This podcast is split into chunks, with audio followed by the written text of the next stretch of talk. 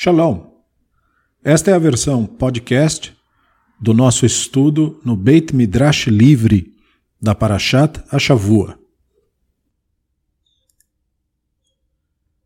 Parashat Matot Maseh Elazar fala uma vez na Torá. Por que ele interrompe Moshe? Numa cena na Parashat desta semana, Moshe diz aos soldados israelitas que retornavam da guerra com os midianitas, que deveriam se purificar, pois haviam contraído a impureza ritual de cadáveres. Porém, Elazar entra em ação na ocasião com uma lei única, apresentada em nome de Moshe, sobre a necessidade de se purificar o metal no fogo.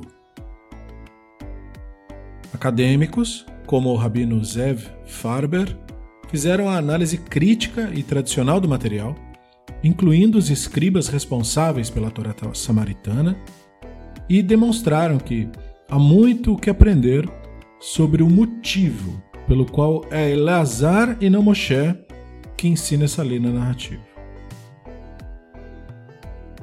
A guerra com os midianitas. Na narrativa da Torá, Hashem ordena a Moshe uma retaliação contra os midianitas pela sedução dos israelitas e a consequente adoração do deus estrangeiro Baal Peor, Bamidbar 25.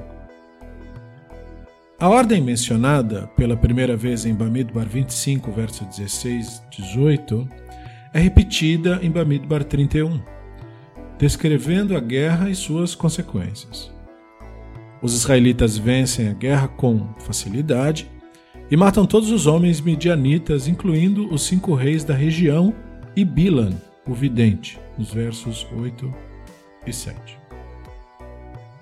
A maior parte do capítulo trata do que os israelitas deveriam fazer com os espólios, incluindo suas prisioneiras. Mas alguns versos são dedicados ao problema da impureza ritual. A impureza ritual do cadáver. Moshe começa com o tema da purificação ritual de pessoas impuras por causa de um cadáver. Bamidbar 31:19, texto hebraico. Ve'atem chanu michutz lamachane, shivat yamin, kol choreg nefesh vechol nogia bechalal, תתחטאו ביום השלישי וביום השביעי אתם ושביכם armem suas tendas fora do acampamento por sete dias. Quem tiver matado uma pessoa ou tocado em um cadáver deverá purificar-se no terceiro dia e no sétimo dias, tanto vocês como os cativos. Purificando tecido, couro, pelos de cabra e madeira. Moshe continua com o tema da purificação ritual de roupas e outros objetos que fariam parte do espólio. Bamidbar 31, 20, texto hebraico. Vechol beged vechol kli or vechol maase izim vechol kli titchateu. Purifiquem também toda a roupa de pele ou pelos de cabra e todos os objetos de madeira. Esses itens não são mencionados especificamente em Bamidbar 19. Embora esse capítulo se refira à impureza dos utensílios, kelim, em geral, versos 15 e sua purificação ritual no verso 18. Então, Bamidbar 19, 15. Texto hebraico: Vechol kli ptuach asher en tzamid petil alav tameu. Todo utensílio aberto, sem tampa, será tamé, será ritualmente impuro. Verso 18. Verrize ala ochel ve'al kol. E os aspergirá sobre a tenda e sobre todos os utensílios. Lei de Lazar, purificando metais no fogo. Nesse ponto, o Kohen Elazar, que recentemente sucedeu seu pai Aharon como sumo sacerdote, como Kohen Gadol, repentinamente assume a continuação do ensino desta lei. Texto de Bamidbar 31, 21, texto hebraico. Vayomer Elazar Kohen, Elan Shei Atzavá, Abaim Lemechama, זאת חוקת התורה אשר ציווה השם את משה. אך את הזהב ואת הכסף ואת הנחושת ואת הברזל ואת הבדיל ואת העופרת. כל דבר אשר יפו באש, תעבירו באש וטהר אך במי נידה. התחתה וכל אשר לא יבוא באש, תעבירו במים. O Kohen Elazar disse aos soldados que haviam participado da luta: Esta é a lei ritual que o Hashem ordenou a Moshe.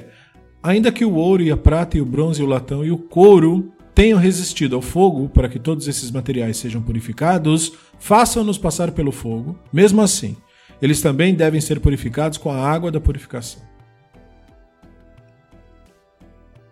De acordo com o ensino atribuído a Elazar, objetos de metal, ao contrário dos objetos de tecido, couro, madeira e lã mencionados por Moshe, deveriam ser purificados primeiro no fogo. Esse é o sentido simples do texto.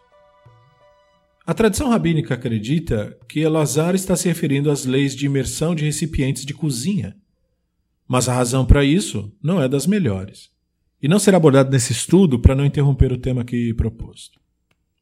Então, depois de aspergidos com as águas da purificação, considera-se aquilo que pudesse suportar o fogo.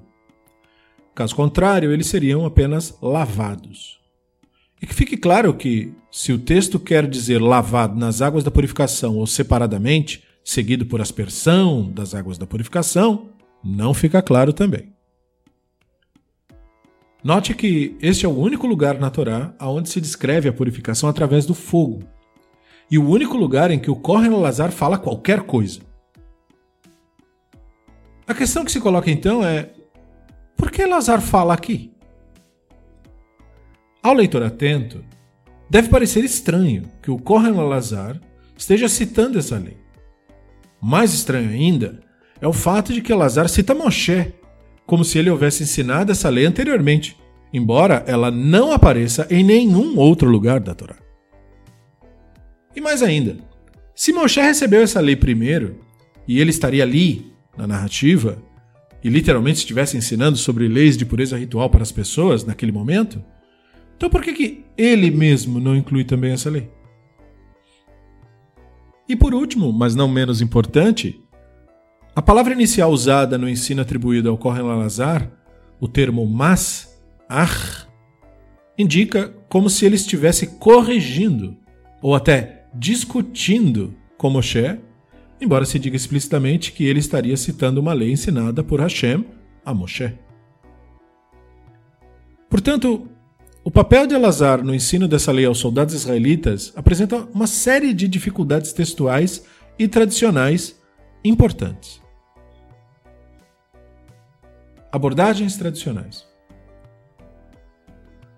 Os comentaristas tradicionais há muito tempo perceberam esses problemas que nós estamos falando. Como acadêmicos, posteriormente, eles também liam a Torá com a devida atenção. Foram várias as tentativas de solucionar as dificuldades. Moshe esqueceu. O Taná um sábio mishnaico, Rabino Elazar ben Azaria, afirmou que Elazar se pronuncia ali no lugar de Moshe porque Moshe mesmo esqueceu daquela lei devido ao fato de ter ficado irritado. Portanto, Elazar precisava lembrar a todos. Isso é uma citação do Bamidbar Sifrei 157. Moshe meu mestre, dado que você ficou com raiva, você cometeu um erro. Outra explicação. Estreia pública. Uma outra opinião no mesmo texto afirmou que Elazar precisava ensinar ao povo publicamente, pelo menos uma vez na vida de Moshe, para que as pessoas confiassem em seus ensinamentos de Torá após a morte de Moshe. Sifri Bamidbar 157 também, um pouco mais adiante. Há quem diga, Moshe deu a Elazar permissão para falar para que, quando ele, Moshe, morresse, as pessoas não lhe dissessem a Eleazar, se você não falou durante a vida do seu mestre, agora você vai falar? Uma outra opinião. Impetuosidade criminosa. Um terceiro Taná, o Rabino Eleazar ben Irkanus, afirmou que Elazar estava sendo impetuoso e não deveria ter falado no lugar de Moshe. Ele teria sido, mais tarde, punido por isso. Tratado de Eruvim, 63a. Rabino Ria Bar Abba disse em nome do Rabino Yohanan: Quem ensina uma na presença de seu mestre deve ser mordido por uma cobra. Rabino Eliezer disse: Ele foi removido de sua posição, pois se diz: O sacerdote Elazar disse aos homens do exército, e etc. Embora ele lhes dissesse: Isso foi ordenado ao meu tio, pelo lado paterno, no caso, Moshe, e não a mim, mesmo assim ele foi punido. Pois foi dito em Bamidbar 27, 21, ele, Yehoshua, estará diante do sacerdote Elazar. Mas não encontramos em nenhum lugar, na Bíblia hebraica, que Yehoshua tenha precisado de Elazar. Como o Pshat, como leitura simples ou contextual, nenhuma dessas soluções dadas até aqui é convincente. Porque cada uma assume um contexto narrativo ou histórico que não existe no texto. Isso evidencia, para nós, a profundidade do problema. A mensagem original de Moshe. A aparição incompreensível de Elazar na narrativa implica que o texto é uma inserção posterior, não um material original. O final do discurso de Elazar apoia essa tese. Lavagem das roupas. Elazar termina sua mensagem com uma descrição do que fazer com as rovas. Bamidbar 31, 24, texto hebraico. Vechibasten begdeichen bayona shivii, uthartem vechar tavou alamachane. No sétimo dia, lavem suas roupas e serão puros. Depois disso, poderão entrar no acampamento. Ao contrário de sua primeira lei sobre metais ao fogo, essa regra está de acordo com Bamidbar 19. Haja vista que essa regra é onipresente em Vaikra e Bamidbar e se aplica a praticamente qualquer cenário em que a pessoa se torne ritualmente impuro. Bamidbar 19 e 19, texto hebraico. וכיזת האור על הטמא ביום השלישי וביום השביעי, וחיטאו ביום השביעי, וכיבס בגדיו, ורחץ במים וטהר בערב. A pessoa pura aspergirá a impura no terceiro e no sétimo dias. No sétimo dia ela o purificará.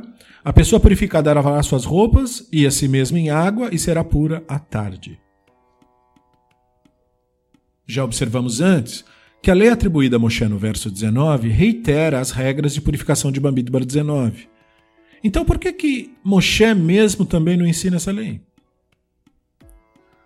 No texto não redigido, se acredita que o verso 19 original levava diretamente ao verso 24. Observe como o último continua naturalmente a discussão sobre o que fazer no sétimo dia. Bamidbar 31, 19. Texto hebraico: Veatem chinu michutz lamachane shivat yamim.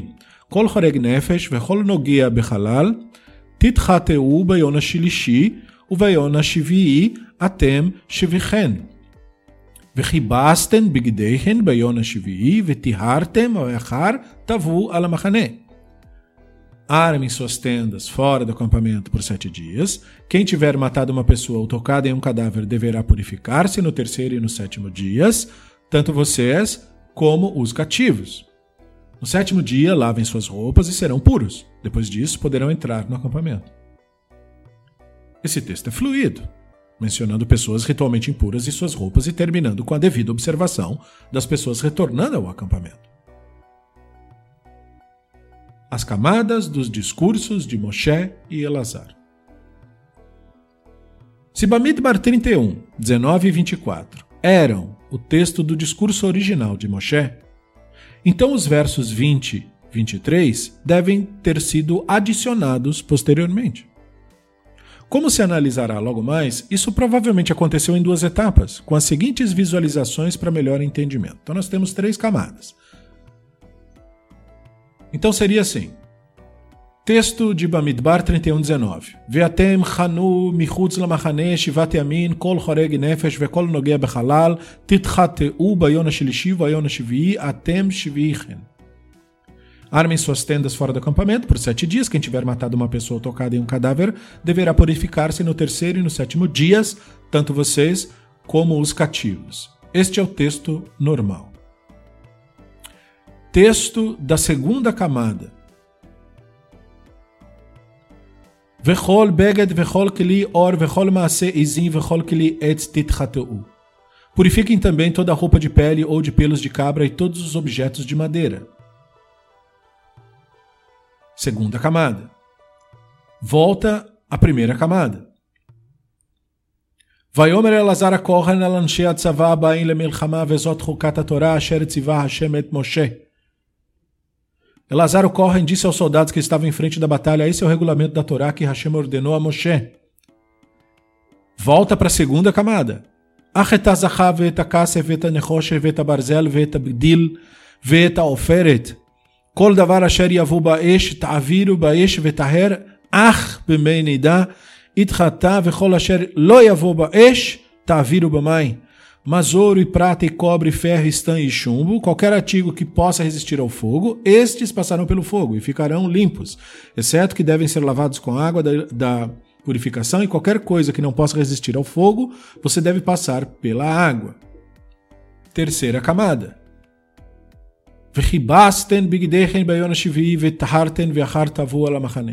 No sétimo dia, lavem suas roupas e serão puros, depois disso poderão entrar no acampamento. A necessidade de purificar objetos, atualizando a lei. Se vê que o que foi feito pelo redator, em primeiro lugar, foi adicionar um texto que tratasse da necessidade de purificar ritualmente os objetos. Este suplemento teria a seguinte redação: Kol beged vekol kli or vechol maasei zin vechol kli et titchateu. אך את הזהב ואת הכסף ואת הנחוש ואת הברזל ואת הבדיל ואת העופרת. כל דבר אשר יבוא באש תעבירו באש, וטהר אך במי נידה. התחטא וכל אשר לא יבוא באש תעבירו במים. Purifiquem também toda a roupa de pele, com os pelos de cabra e todos os objetos de madeira. Terceira camada textual. Mas o ouro e a prata e o cobre, o ferro, o estanho e o chumbo, qualquer artigo que possa resistir ao fogo, esses passarão pelo fogo e ficarão limpos, exceto que devem ser lavados com água da purificação, e qualquer coisa que não possa resistir ao fogo, você deve passar pela água. Se descobre com isso que, aparecendo imediatamente após o verso 20, o termo ar, mas, não implica um argumento, mas uma modificação. A lei estabelece a regra geral para a purificação de objetos além da exceção a essa regra. Objetos como metais que possam resistir ao fogo. Essa segunda regra, nos versos 22 e 23, pode ter sido adicionada depois dos versos 20, para que o termo ar, que é frequentemente um sinal de redação posterior, esteja ali indicando, mas, de qualquer maneira, esse verso deveria vir imediatamente após o 20 para ser lido junto com ele como se fosse uma unidade. O que se vê nesse caso, então, é a adição de uma lei sobre a purificação de objetos. Há uma lei sobre a purificação de pessoas e roupas. E isso não é surpreendente. O mesmo processo ocorreu em Bamidbar 19, no qual toda a questão da impureza da tenda, incluindo a necessidade de purificar a própria tenda e os objetos nela, é também uma adição posterior. Inconsistências nas leis de impureza ritual de utensílios. A Torá faz uma referência à impureza ritual dos objetos em quatro lugares, tendo listas diferentes de materiais que não concordam totalmente um com o outro. Cadáver de animais rastejantes, sherets. Vaikra 11 descreve utensílios tornados ritualmente impuros no contato com o cadáver de animais chamados sherets, rastejantes. Texto hebraico. Vechola asher yavo alav me'en במותן יטמא כל כלי עץ, כל בגד או אור או שק או כלי אשר יעשה מלאכה בהם, במים יובל טמא עד הערב וטהר. כל כלי חרש אשר יפול מהן או תוכו כל אשר בתוכו יטמא ואותו תסברו. Qualquer coisa que cair sobre um deles, mesmo estando morto, se tornará impura. Utensílios de madeira, tecido, couro ou pano de saco, qualquer utensílios usados no trabalho deverá ser posto em água e permanecerá impuro até a tarde, então estará puro. Se um deles cair em uma panela de barro, tudo que estiver nela se tornará impuro e a panela será quebrada. Este último texto também estende a regra aos fornos, aparentemente por terem sido feitos de barro ou tijolos de barro. Né? Tudo aquilo sobre o que cair qualquer pedaço de carcaça dele se tornará impuro, seja o forno, seja o fogão, quebrem-no em pedaços. Eles serão impuros e serão impuros para vocês. Homem com fluxo seminal. Vaikra 15 descreve o que fazer com utensílios que estiveram em contato com um homem que teve um fluxo seminal. Texto hebraico: O chili cheresh aseri gabo azav ishaver vechol kli et ishatef bamai. Se a pessoa com fluxo tocar em uma panela de barro, ela será quebrada. Se tocar em uma vasilha de madeira, ela será lavada em água. Embora a lista de materiais seja muito mais longa no texto de Vaikra 11, ambas as leis distinguem entre vasos de barro, que não podem ser purificados, e outros tipos que podem ser purificados com água. Isso difere do tratamento da impureza ritual do cadáver em Bamidbar.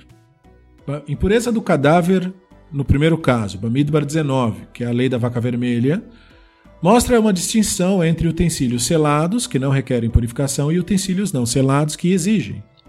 Nenhuma menção é feita ao material do utensílio, embora os sábios consideraram que seria o barro, como no Tratado de Hulim 25a e no comentário do Rashi a Bamidbar 19.15.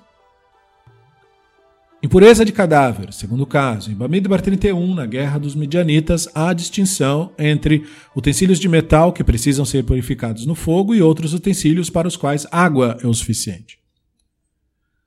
A natureza distinta destas leis, juntamente com a probabilidade de que pelo menos duas sejam adições posteriores ao texto da Torá, implica fortemente que as leis da pureza e impureza ritual de objetos, em contrário à impureza ritual de pessoas, se desenvolveram mais tarde e ainda não eram sistêmicas, mesmo durante os estágios finais da redação da Torá. Deste modo, as leis de impureza de objetos não faz parte do material original da Torá.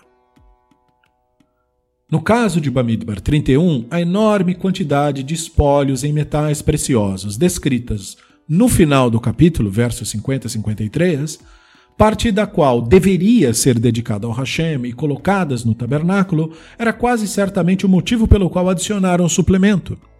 Ou seja, um escriba que provavelmente vivesse num tempo e sociedade em que havia costumes de se purificar objetos, incluindo metais, provavelmente sentiu a necessidade de inseri-los na Torá aqui, assim como outro escriba sentiu a necessidade de fazer a mesma coisa em Babindbar 19 sobre objetos dentro das tendas adicionando um personagem, Elazar, o sacerdote. A legislação sobre objetos ritualmente impuros foi originalmente modificada no discurso de Moshe, sem mencionar Elazar. O escriba que adicionou o verso sobre Elazar interrompeu a lei dos utensílios, com Moshe dando a regra básica e Elazar dando a regra especial sobre metais. Foi isso que criou a impressão estranha de que Elazar estava interrompendo a Moshe talvez até discutindo com ele ou lembrando, como diziam os sábios, de seu próprio ensino. Por qual motivo o escriba escolheu fazer isso? Jacob Milgrom. Faça uma nova lei parecer antiga. Em seu comentário na JPS, Jewish Publication Society, Jacob Milgrom, 1923-2010, argumenta que o escriba Observando que a lei sobre purificar o metal no fogo era única e não mencionada em nenhum outro lugar da Torá, especificamente desejava fazer com que a lei parecesse tradicional e não uma inovação recente. Milgrom ensina que uma boa maneira de fazer isso era fazer alguém citar o ensino como se fosse de Moshe. Como Elazar é mencionado especificamente várias vezes no capítulo como tendo acompanhado Moshe para coletar o espólio, o discurso foi colocado em seu nome.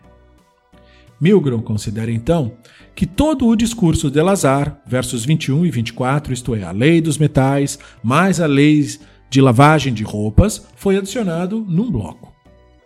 Sua análise, porém, não funciona nessa reconstrução feita aqui, posto que a lei de purificação de metais, os versos 22 e 23, foi adicionada à lei de purificação de outros objetos, que é o verso 20, e já havia sido colocada diretamente na boca de Moshe.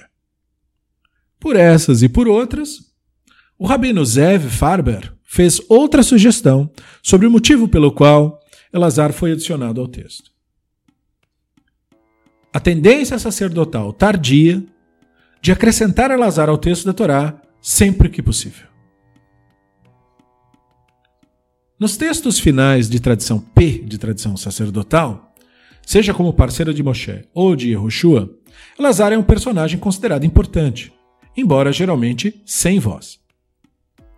Em alguns lugares, é bem claro que ele foi adicionado artificialmente, até pelo fato de não haver acompanhamento textual correspondente. Um exemplo disso vem de várias interações da narrativa sobre o pedido de herança das filhas de Tzalofahad. Em Bamidbar 27, 2, as filhas de Tzalofahad se aproximaram de Elazar e Moshe, mas em Bamidbar 36 elas falam apenas com Moshe.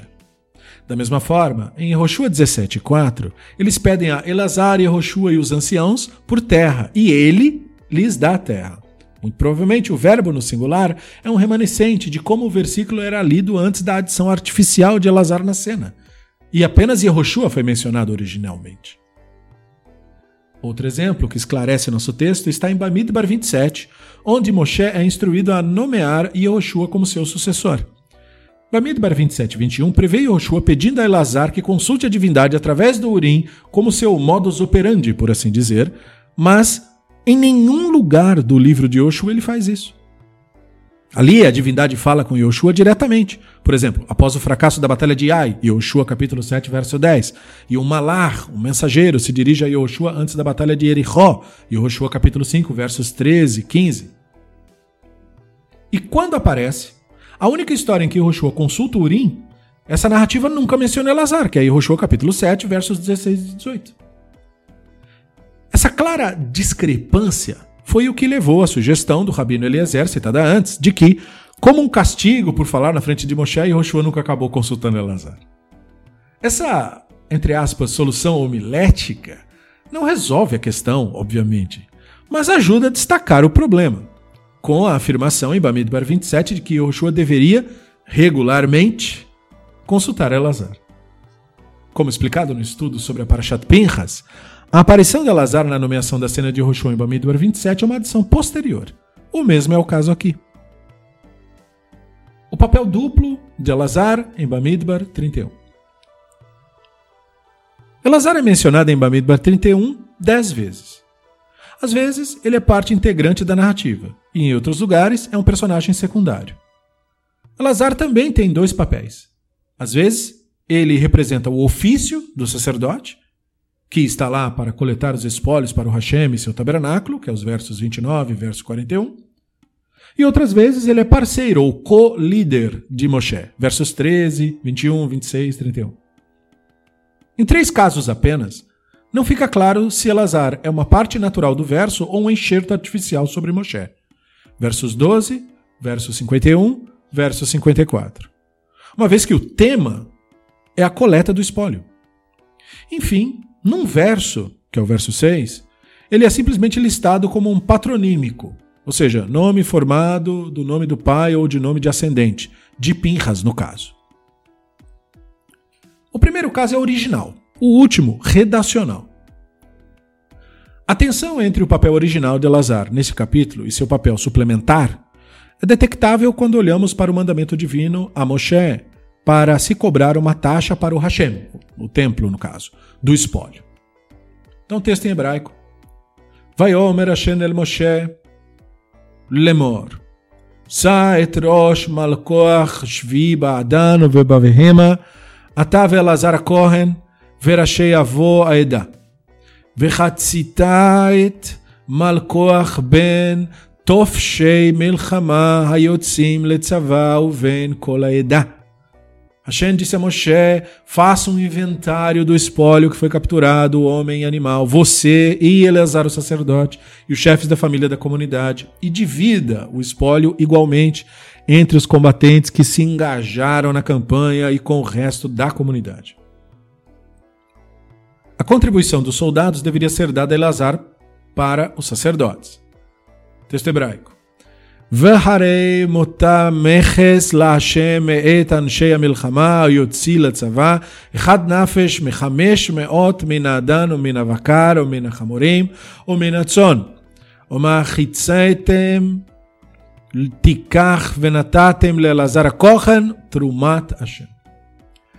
preste atenção ao fato de que o verbo plural aqui se destaca em contraste com todos os verbos singulares no restante da passagem.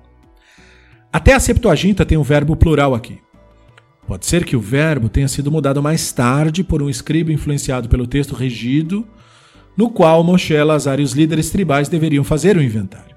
Uma evidência possível para um verbo singular original seriam os textos da Torá samaritana e da Pshita.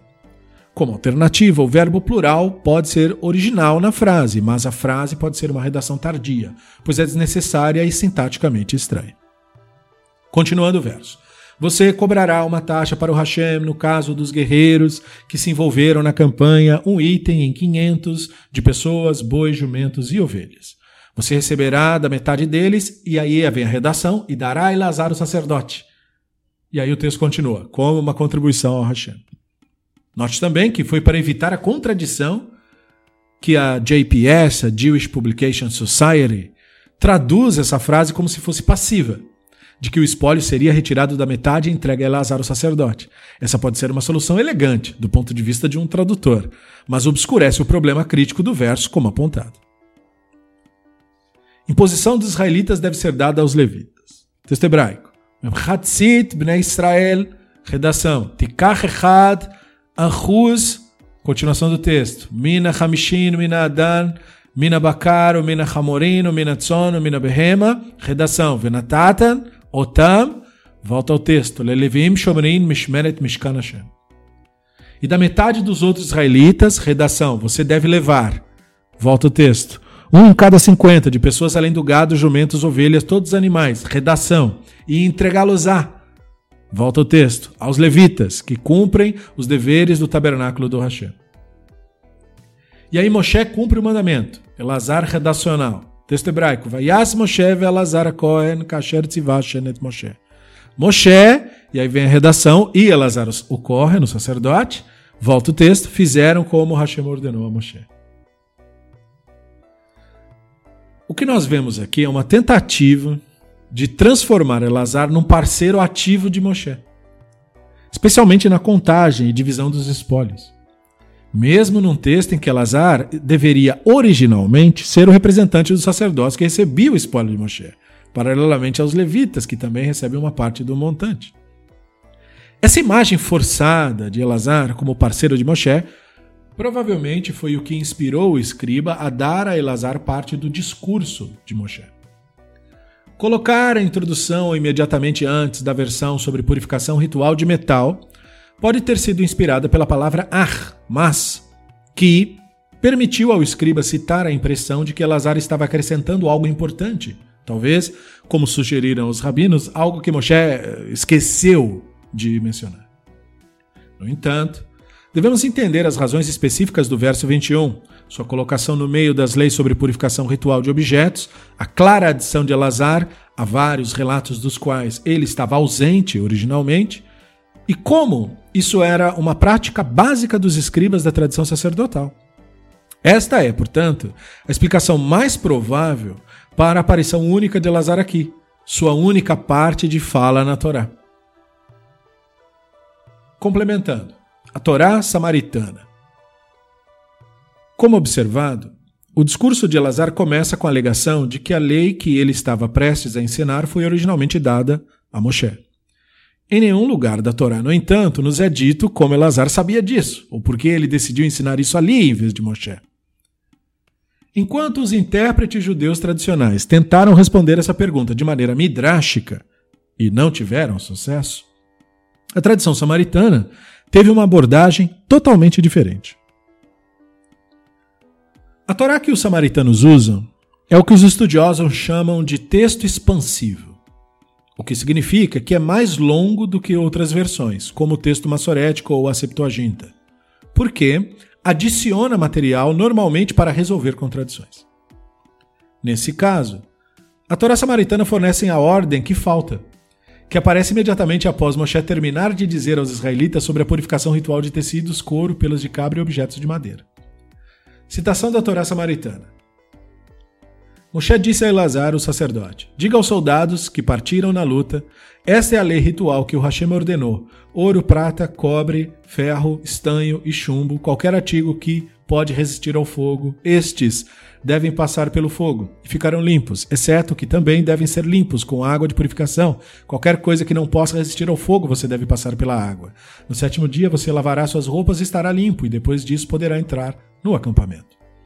E o sacerdote Eleazar disse às tropas que participaram na luta: Esta é a lei ritual que o Hashem ordenou a Moshe: ouro, e prata, e cobre, e ferro, e estanho, e chumbo, qualquer artigo que possa resistir ao fogo, estes devem passar pelo fogo e ficarão limpos, exceto que devem ser lavados com água e purificação.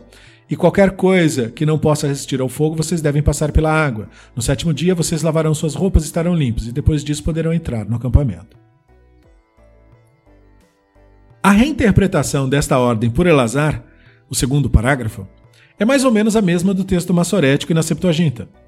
Mas o mandamento divino a Moshe, o primeiro parágrafo inteiro, é encontrado apenas na Torá samaritana. E assim, nessa tradição, o problema do suplemento foi resolvido com outra suplementação, uma solução até que adequada, considerando. Reflexão final. Adicionando o tema da impureza, de tenda e utensílios à lei da vaca vermelha. Como a lei do guerreiro, que voltava da campanha medianita, a forma original da lei da vaca vermelha, não previa a impureza de objetos, nem imaginava o problema da impureza da tenda, na qual uma pessoa ou objeto que tocasse um cadáver, mas que tivesse com a mesma tenda de um cadáver, ficava impuro junto com a tenda, ambos os conceitos são suplementos redacionais posteriores. Então, o que foi feito foi uma divisão do texto, como ilustrado pelo rabino Zev Farber, onde se observa especialmente a introdução artificial da questão da impureza na tenda e a duplicação do verbo verrazé, e ele aspergirá, conforme destacado. Então, Bamidbar 19:11. Quem tocar em um cadáver, não importa de quem seja o corpo, ficará impuro por sete dias. Ele deverá purificar-se com essas cinzas no terceiro dia, no sétimo dia, e assim ficará puro. No entanto, se ele não se purificar no terceiro e no sétimo dias, não ficará puro. Aí vem a redação, vem o acrescento. Esta é a lei quando a pessoa morrer na tenda. Quem entrar na tenda e tudo que há na tenda serão impuros por sete dias. Todo recipiente aberto, sem a tampa bem fechada, é impuro. Quem estiver no campo e tocar em um cadáver ou alguém morto por arma ou morto naturalmente ou no osso de uma pessoa em uma sepultura será impuro por sete dias. Aí volta o texto original.